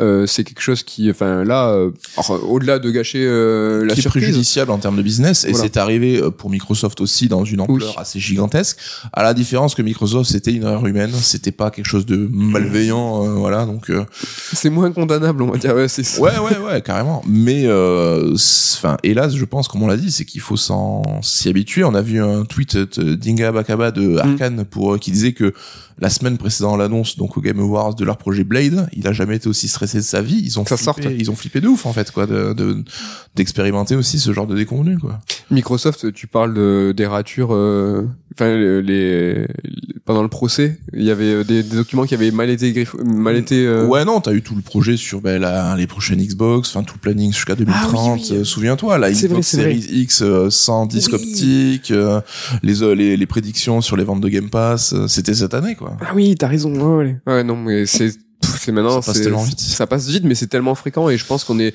euh, rendez-vous l'année prochaine, prochain bilan. Hein, mais euh, on va sûrement subir des nouveaux, euh, des nouvelles des convenus comme ça qui, euh, en tant que joueur, euh, de notre point de vue, ben ça gâche la fête. Franchement, sur Ouais. GTA 6, c'est pas le jeu qu'on attend le plus et c'est pas pour snobber, c'est qu'on n'est pas trop GTA. Ouais. Mais euh, moi, j'étais surexcité d'être au bureau avec vous à 15h et de suivre en même temps Ouais. ce trailer d'une minute trente. T'avais cette espèce de communion mondiale qu'on nous a un petit peu enlevé quoi. Ouais, c'est dommage. dommage. Après, or ce qui est cool, je mets des guillemets, c'est qu'on a vu que Sony n'a pas cédé aux injonctions des des, des, des hackers, donc Ouais. n'a pas payé. Les pirates. Si tout le monde fait ça, ben, les mecs ils vont arrêter à un moment parce qu'ils vont voir que ben, ça leur rapporte pas de thunes en fait. Quoi. Mais on verra ça. euh, ça c'est un petit peu triste. On- C'est vrai qu'on aurait peut-être pu le mettre au début de l'émission. Euh, 2023, c'est enfin la next gen. C'est marrant quand même. Comme euh, est-ce qu'on a enfin vu euh, des jeux qui nous ont décroché la mâchoire euh, On en- était en- habitué à ce que les, les, les, les consoles next-gen mettent toujours un peu de temps à démarrer. Il y avait toujours cette année, année et demie de transition. Là, le Covid a fait que ça a duré plus longtemps. Mais cette année, j'ai l'impression, tu me diras si t'es d'accord, Oui. qu'on a eu des jeux où je me suis dit, ah putain, là vraiment, alors, on n'a plus évidemment les gaps comme on avait avant, ça, ça n'arrivera plus jamais, et c'est un peu dommage, hein, mais moi, quand j'ai vu Alan Wake 2 ou Avatar, j'ai pris des baffes graphiques, vraiment. C'est vrai. on ouais. voit que ça y est, l'Unreal Engine 5 commence aujourd'hui à être déployé sur beaucoup de jeux, dont Robocop par exemple, qui a pour le coup, pour son budget, et son Ouais. niveau, qui a quand même de la gueule, quoi. Et euh, donc c'est, euh, moi j'ai vu des jeux, euh, là ça y est, ça commence à, à Mm. être intéressant. Quoi. Mais on parlait tout à l'heure euh, des développements asiatiques comme euh, Black Myth Wukong. Euh, moi, ce titre, ça fait plusieurs années hein, déjà qu'on qu'on le voit et à chaque fois on s'est dit c'est bullshit. Et là, le dernier trailer en date qui montre toujours plus de variété dans la direction artistique. Moi, je, il me semble qu'il est très très encourageant, mais il me tue de beauté ce jeu. J'espère qu'il va jusqu'au bout un peu tenir tenir ses promesses. Mais moi, je suis d'accord avec toi. On a enfin enfin la next gen hein, vivement euh, vivement 2024. Ouais, ouais, c'est vrai que tu vois, là je me suis maté, euh, il y a pas longtemps, rematé les trailers Death Stranding, euh, qui a eu les différents trailers, et euh, qu'on voit ce qu'on a aperçu de Death Stranding 2, il- alors sans parler d'un gap encore une fois, mais le jeu est bien plus beau que les, le précédent. Quoi. Qu'est-ce que autre tendance qui a peut-être euh, ben en fait c'est clôturé hein, en 2023 Est-ce que les, NFT ça te parle encore ou c'est quelque chose qui euh... alors NFT dans le jeu vidéo et dans la, le, business model qui vise les joueurs comme euh, comme vous et nous, ça c'est terminé. En tout cas, la technologie NFT et tout ce qui est euh, lié, euh, qui peut être lié au suivi des produits, tout, tout, tout ça, c'est quelque chose qui est, cool et qui est encore effectif. C'est plus dans le jeu vidéo. On a vu les studios éditeurs un petit peu abandonnés. Euh, Ouais, mais écoute, c'est c'est peut-être la bonne nouvelle de l'année aussi, c'est qu'on avait ces fameux buzzwords, donc NFT et Metaverse, qui étaient sortis à tour de bras par les éditeurs en vue de faire de l'argent, mais sans aucune application ludique vraiment concrète. Et on se rend compte que bah, ça n'a jamais euh, pris, ça n'a jamais marché, et que tout est en train un peu de se péter la gueule. On a vu même des éditeurs prendre euh, parti contre ces trucs-là. Alors on a toujours Ubisoft hein, qui lâche pas l'affaire, hein, toujours dans les bons coups. Hein. Mais euh, bon voilà, se dire que bah, je- tu vois les six derniers mois, les NFT, on en a déjà beaucoup moins parlé que les six premiers mois de l'année. Ah oui, c'est clair. Et Metaverse, en revanche, euh, c'est peut-être que le début. Tu nous as euh, parlé euh, au moins à deux reprises de Everywhere, de ce genre de choses, de Fortnite, de sa transformation toujours plus euh, variée, avec toujours plus de franchises différentes, dans des genres différents. C'est peut-être que le début. Là. Ouais, mais là c'est le bon métavers, on va dire, tu vois, comme Ah, le tel bon. le chasseur. Quoi. Il y a le bon et le mauvais, c'est que là c'est des jeux vidéo immersifs où euh, t'as une rétention du joueur et pour le coup ça bah, c'est plutôt cool. C'est vrai que c'est que le côté métaverse à la Meta, Facebook et Zuckerberg qui, qui commence un peu à prendre du plomb dans l'aile. Enfin, on a quand même Facebook qui s'est renommé Meta parce que c'était pour le- l'enjeu d'aujourd'hui. Alors maintenant c'est l'IA qui est devenu le nouveau délire de tout le monde. Oui, c'est vrai. Donc euh, voilà, ce métaverse là tel qu'il envisageait eux, bah, en tout cas ça semble pas fonctionner quoi. Allez, on s'approche doucement vers la fin de l'émission et je vais te poser euh, la question. hein, c'est euh, est-ce que 2023 est l'une des meilleures années du jeu vidéo? On a toujours 1998 et 2017 euh, un petit peu dans nos collimateurs sur la première et la seconde marche. Est-ce que 2023 est pas sur le podium? Je pense que oui. Je pense que oui. Après, évidemment, on- il faudra qu'on ait un peu plus de recul, mais euh, ça semble être le cas.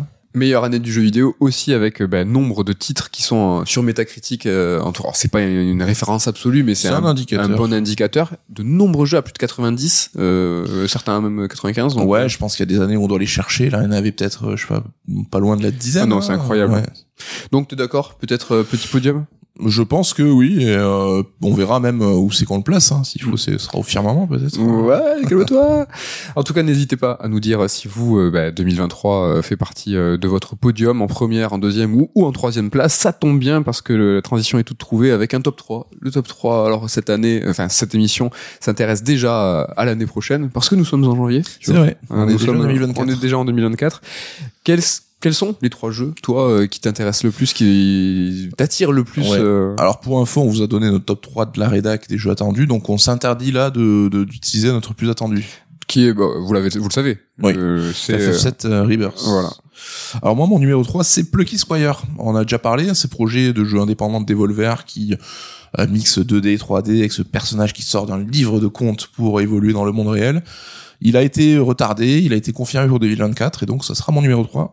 C'est ton numéro 3, lui. Ouais. Il, euh, je le voyais plus haut même parce que vraiment euh, ça- la variété de gameplay. euh, ouais, ouais, qui- mais bon, que ce soit 3-2-1, bon, c'est c'est un peu... haut. J'ai euh, les, je pensais qu'il allait avoir une démo plus rapidement, tu vois. Que vraiment lui, j'ai vraiment envie de l'essayer. Euh, je suis super chaud. Alors mon top 3, moi, c'est Grand Blue Fantasy Relink qui sort le 29 janvier. Enfin. Ah, c'est dans euh, enfin, c'est clair. Et euh, on est déjà à la fin du. Là, c'est dans, dans quelques semaines. Euh, ça va être compliqué parce que bah, vous allez voir dans mon top, j'ai quelques quelques RPG. Euh, je pense que 2024 va être une belle année de, de RPG et de JRPG. Et euh, c'est, il va falloir trouver le temps euh, de pouvoir les faire tous et de les enchaîner. Et euh, en tout cas, sur Grand Blue Fantasy, c'est un. T'as dit enfin parce que c'est un titre qu'on attend et qu'on a vu qui depuis a eu un développement compliqué, qui est passé par Platinum Games. Hein. Et on vient de passer, on vient de parler de claques graphiques. De ce qu'on a vu, moi je trouve ça sublimissime et de voir un titre à grande envergure, à grande ampleur, avec ce, ce standard graphique. Moi je suis Ouais, super. petite excitation. Je suis quand même assez chaud. C'est pour le 29 janvier. Ton top 2. Mon top 2, Star Wars Outlaws euh, d'Ubisoft. Ouais, ouais. Euh, Alors, bah, parce que Star Wars, hein, parce que aussi, bah, c'est euh, les mecs de Massif, donc qui sont sortis d'Avatar. Alors, pour lequel j'ai beaucoup de réserves, je vous l'ai dit, mais qui m'a quand même plutôt plu au final, qui avait de vraies belles qualités. Ubisoft, ils essayent beaucoup de rassurer sur ça, en disant ouais, mais vous inquiétez pas, il y a 11 studios sur le. Star Wars. euh, Bah, sur euh, Avatar, j'ai compté, ils étaient 11 aussi. euh, Ah ouais? Et donc, moi, enfin, moi, ce que j'ai vu, en tout cas, du trailer m'a donné envie avec l'héroïne. Je trouve qu'elle a l'air super cool, qu'elle a l'air d'apporter du peps dans la galaxie Star Wars. Donc, si on peut avoir ce côté vraiment hors la loi, monde ouvert et tout, bah, je suis bouillant.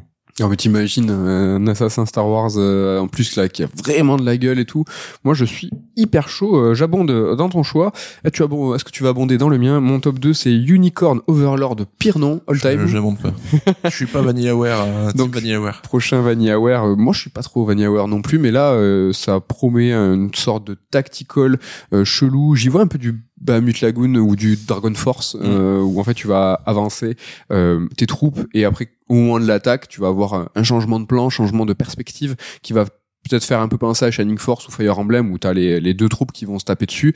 C'est sublime comme du super beau. comme du VanillaWare et euh, non ça a l'air euh, bien deep et euh, ça me ça me branche de ouf un top Ouais. 2 hein. Par contre, pire nom, comme tu l'as dit, quoi. Unicorn Overlord le 8 mars. Mon premier, ben moi on en a parlé là il y a pas longtemps, je crois c'est Hellblade 2 parce que voilà, ça fait un bail là aussi qu'il a été annoncé qu'on l'attend. J'ai adoré le premier épisode. J'aime beaucoup Ninja Theory euh, la façon qu'ils ont d'imaginer leur jeu. Donc à voir est-ce qu'ils vont concrétiser? Parce que là ils sont très attendus, je pense qu'ils ont jamais eu autant de pression et je suis très curieux de voir la direction que le jeu va prendre en fait. Beau top 1. Ouais, et euh, ouais, je suis, euh, je suis carrément chaud. Et pour ma part, ça sera Penis Big Breakaway. Pire nom, top 2 des pires noms all time en tout cas. Après, non. Donc il est dur à dire un Penis Break, Penis Big Breakaway, donc le nouveau jeu de Christian Whitehead. Euh, Celui qui a bossé sur Sonic Mania. Exactement. Couplé à son compositeur euh, T. Lopez aussi, qui, euh, qui est, qui est dans, toujours dans, dans les bons coups. Ça semble être. Alors c'est un petit personnage qui a un- une toupie. Et euh, C'est un jeu N64 euh, Exactement. avec une gueule de jeu enfin une gueule de jeu actuelle vite fait. mais- vite, vite fait, mais euh, hyper euh, excitant euh, sur ce qui est du gameplay, de la variété, euh, et je suis hyper, hyper chaud. Voilà pour le top 3 de nos attentes euh, 2024 déjà, mais bon, ça va être une grande année, donc il y a forcément quelques petites mentions. On se permet un ou deux titres. Euh, quelles euh, quelles Ouais. sont tes mentions? Moi, je vais faire une mention pour Alone in the Dark, donc on en parlait parce que déjà c'est une licence qui me plaît beaucoup. Enfin, j'ai des très bons souvenirs du premier épisode, et aussi parce que on sent qu'il se passe quelque chose quand même sur le développement. Alors, c'est un jeu qui a pas énormément de budget, donc on s'attend pas évidemment à un triple A euh, resplendissant graphiquement, mais On a l'impression qu'il y a une espèce de relecture envisagée de la saga en tant que telle et euh, c'est assez excitant du coup je trouve. Donc, ça va un petit peu plus loin qu'un simple remake. On sait Ouais. même pas encore trop ce qu'il en est quoi. Et du coup, le creative director, c'est le scénariste de Soma notamment, enfin le jeu euh, qui avait eu un beau succès aussi. Donc, euh, on peut s'attendre à quelque chose d'intrigant. Quoi. Beau pédigré, même s'il faut pas s'attendre à un Alan Wake 2 en termes voilà d'ambition, il sera peut-être très intéressant dans le fond et c'est finalement euh, peut-être euh, Ouais. l'essentiel. Ouais, puis je trouve qu'il a un peu de gueule quand même dans les vidéos, euh, malgré tout. Tu fais la petite démo toi ou pas? J'ai fait la démo, bon, qui était Ouais. pas ouf, je trouve, mais bon. C'est sympa. Ouais. C'était c'était sympa. Mes mentions, moi j'en ai deux parce que c'est deux jeux qui sont euh, peu datés, on va dire. Le premier c'est euh, Métaphore Refantasio, le persona euh, dans un univers euh, médiéval euh, fantastique qui semble, euh, toi, tu disais c'est un persona skinné. Non, je pense que ça va un peu plus loin. Là, regarde, on commence à avoir des mécaniques et tout. J'espère. Donc voilà, euh, le, le persona de la team Persona euh, 3, 4 et 5 euh, qui euh, bon, c'est prévu pour automne 2024. Donc c'est pour ça mention et euh, un titre encore moins daté, c'est Dragon Quest 3 HD 2D qui euh, bah, lui, on l'espère, arrivera se fait euh, attendre, hein, parce mais a lui, je l'a- annoncé il y a un je l'attends de ouf, j'en peux plus. En tout cas, euh, voilà, un top et des mentions très JRPG. Je suis très très content. une année à venir qui va être euh, qui va être belle euh, sur ce genre-là. Donc plutôt stylé. On est déjà Bon, t'auras ton FF7 Rebirth surtout. oui, mais ça c'est le top 1. J'espère que vous avez écouté le Surstrike bilan de toute la team, que vous avez écouté le Surstrike avec euh, chacun nos chroniques. Voilà, c'est le moment de vous remercier bah, pour l'année, l'ensemble de l'année passée, de votre soutien indéfectible euh, et de plus en plus important. Merci de mettre bah, la petite note, le petit pouce sur YouTube, tout ça, ça nous aide beaucoup. N'hésitez pas, si vous l'avez pas fait, euh, n'hésitez pas à le faire, euh, c'est cool pour nous aider. Et bah, pour ceux qui ne le savent pas, voilà, on produit des podcasts, mais on édite aussi des livres, Avant dont, tout. dont un livre sur Alone in the Dark. Un livre sur Lone the Dark, vous le voyez derrière notre line-up de début d'année, donc avec du rétro gaming, avec la Dreamcast. Pour les mélomanes, on a un bouquin sur les- la musique dans Final Fantasy, donc sur l'ensemble de la saga canonique, donc c'est à ne pas louper. Et Lone the Dark, une véritable enquête euh, de Nicolas Denéchaud qui allait euh, interviewer l'ensemble des créateurs, parce que c'est une licence qui est majoritairement française, hein. l'ensemble des créateurs qui ont œuvré aux différents épisodes et qui euh, qui allaient exhumer des vérités. C'est vrai Ah qu'il oui. y avait un peu des, des contre-vérités ou des choses qui étaient un petit peu admises, qui n'étaient pas forcément exactement vraies. Mais voilà, c'est ça, on est là pour ça, pour Mm. porter des bouquins qu'on espère de qualité, quoi. Donc il allait interviewer euh, Frédéric Rénal, le créateur, qui signe aussi la préface. C'est quand même, C'est la classe. c'est quand même, Avec Là- une couve de Mathieu Loffré, hein, Ouais. auteur de BD. parce qu'on a le time. Je ne crois pas. en tout cas, petite question piège. Habituellement, on finit l'émission sur le programme de l'émission à venir. Donc là, pour vous, c'est la semaine prochaine, il y a un raid alerte. Pour nous, c'est dans trois semaines. Qu'est-ce que tu vas faire pendant les vacances? Et donc, de quoi tu vas nous parler la semaine prochaine? Mais de, exactement, de ce que j'aurais fait pendant mes vacances. Non, Donc ça sera le marronnier des Voilà. rattrapages des vacances, on va dire. Ouais. Alors j'ai une liste longue comme le bras, si j'en fais un quart, je pense que je serai déjà content. C'est quel jeu qui t'excite le plus? Que tu vas faire euh, dans ton backlog euh, prévu. euh, J'essaye de meubler parce que je suis un professionnel. Alors, je vais m'intégrer, je vais m'intéresser au making of Karateka qu'on n'a pas Ah. du tout euh, géré tous les deux, mais qui a l'air super intéressant. Carrément. Moi, j'ai Humanity à tester, hein, que toi tu as mis dans ton podium top 3, donc il a l'air Ouais. intéressant. Et voilà, après, bon, il y a le Mario RPG qui peut être cool. Moi, c'est le Paper Beast en VR aussi de Rick Shea, qui Ah. vient d'avoir une mise à jour pour le PSVR 2. Et euh, j'attendais avant de le faire, euh, et donc euh, j'attendais cette occasion pour le faire, donc je vais m'y intéresser aussi. Donc Ouais. euh, voilà. Mais moi j'ai une liste longue comme le bras, franchement c'est un truc de ouf cette année euh, en termes de gros jeux. Je crois que tu m'as, enfin moi j'ai des plus gros manquements que toi. C'est-à-dire que Pour, toi pour t'as une fait, fois. T'as fait Starfield, t'as fait Hogwarts Legacy. Donc là moi je de sûr et certain la semaine prochaine je pense que je vais vous parler de euh, Super de Mario RPG. Euh, parce que je suis déjà à l'heure actuelle euh, en décembre à 4-5 heures de jeu, donc euh, je l'aurai fini euh, sans nombre d'un doute. Sûrement un petit peu de Star Ocean 2 Remake que j'ai terminé, donc je suis assez content parce que je vais avoir quasiment toutes les vacances sur des titres que bah, que j'ai pas commencé du tout. Au cours de Legacy, j'avoue, j'ai envie de me j'ai envie de le faire, Euh, mais je de Cyberpunk aussi, que je te... ouais, que mais tout enfin, le Hogwarts Legacy, c'est quoi? C'est 15 heures, quoi. 20, 25, 25. Ah ouais, donc euh, ouais, ça serait mon jeu des vacances, le seul et l'unique. Ah, même toi, en plus que tu ponces, je pense que tu peux y aller pour 30 heures au moins. Toi. Ah oui, c'est vrai qu'il y a plein de collectibles et tout. euh. Donc voilà, bon, vous- pour vous, la- l'attente ne sera pas longue parce que c'est euh, la semaine prochaine. Pour nous, c'est un peu plus longtemps. Dans tous les cas, ben, on vous donne rendez-vous dans quelques jours pour être alerte. Bye bye.